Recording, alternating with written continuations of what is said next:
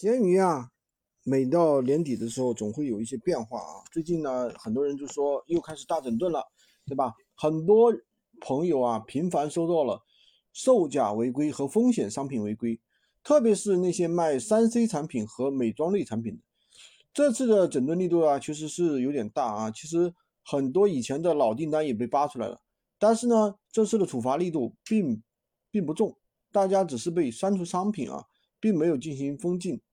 其实，经过我们这几天的一个研究和分析啊，就是我们发现啊，不外乎很多人为了获取高曝光，在标题文案中添加了很多的品牌词，而且呢，很多商家为了吸引顾客进行虚标价格，对吧？甚至夸大描述功能。其实这样做的话是很容易被排查到的。另外的话。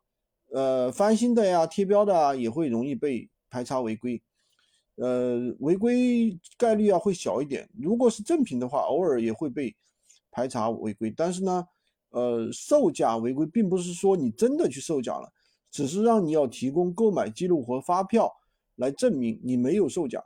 像二手类、美妆类这类产品啊，一定大家要留好证据证明，对吧？如果说我们测试了一下，如果你采用转卖形式去上架打开，闲鱼的排查低几率要低很多，对吧？那么如果是闲鱼禁止的东西啊，大家不要去做啊。特别是刚刚今天有个小伙伴还跟我说问虚拟的能不能做，好吧？今天就跟大家讲这么多。喜欢军哥的可以关注我，订阅我的专辑，当然也可以加我的微，在我头像旁边获取闲鱼快速上手笔记。